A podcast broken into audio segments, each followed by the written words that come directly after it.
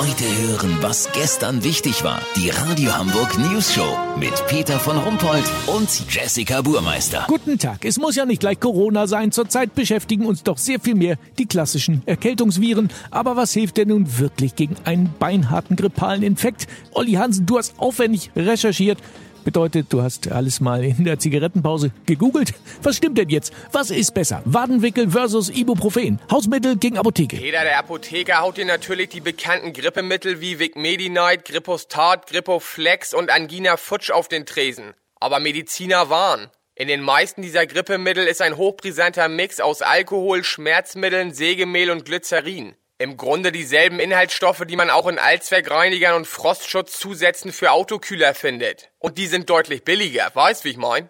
Ökotest hat die Grippemittel im Labor getestet. Ergebnis? Sich selber ein Küchenmesser in den Oberschenkel zu rammen, soll in vielen Fällen durch den Schockeffekt deutlich besser wirken als dieser Pharmapfusch.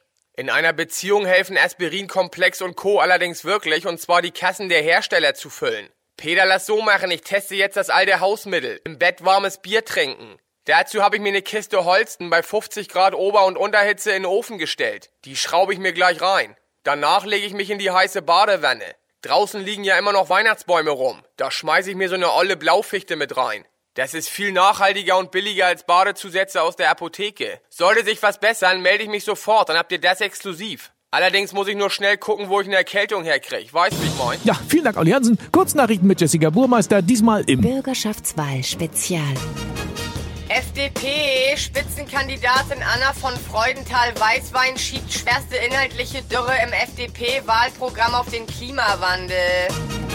SPD-Bürgermeister Peter Tschentscher wundert sich über hohe Zustimmungswerte.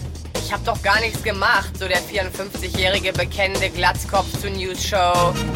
CDU, die Bundeskanzlerin kommt nicht zur Unterstützung ihrer schwächelnden Partei nach Hamburg. Es gab schon genug traurige Gedenktage diesen Monat, sagte Merkel am Rande des Wahnsinns. Das Wetter. Das Wetter wurde Ihnen präsentiert von Mario Barth, sein neues Programm zur Bürgerschaftswahl 2020. Männer sind machtgeil, Frauen manchmal auch. Das war's von uns. Wir hören uns morgen wieder. Bleiben Sie doof. Wir sind's schon.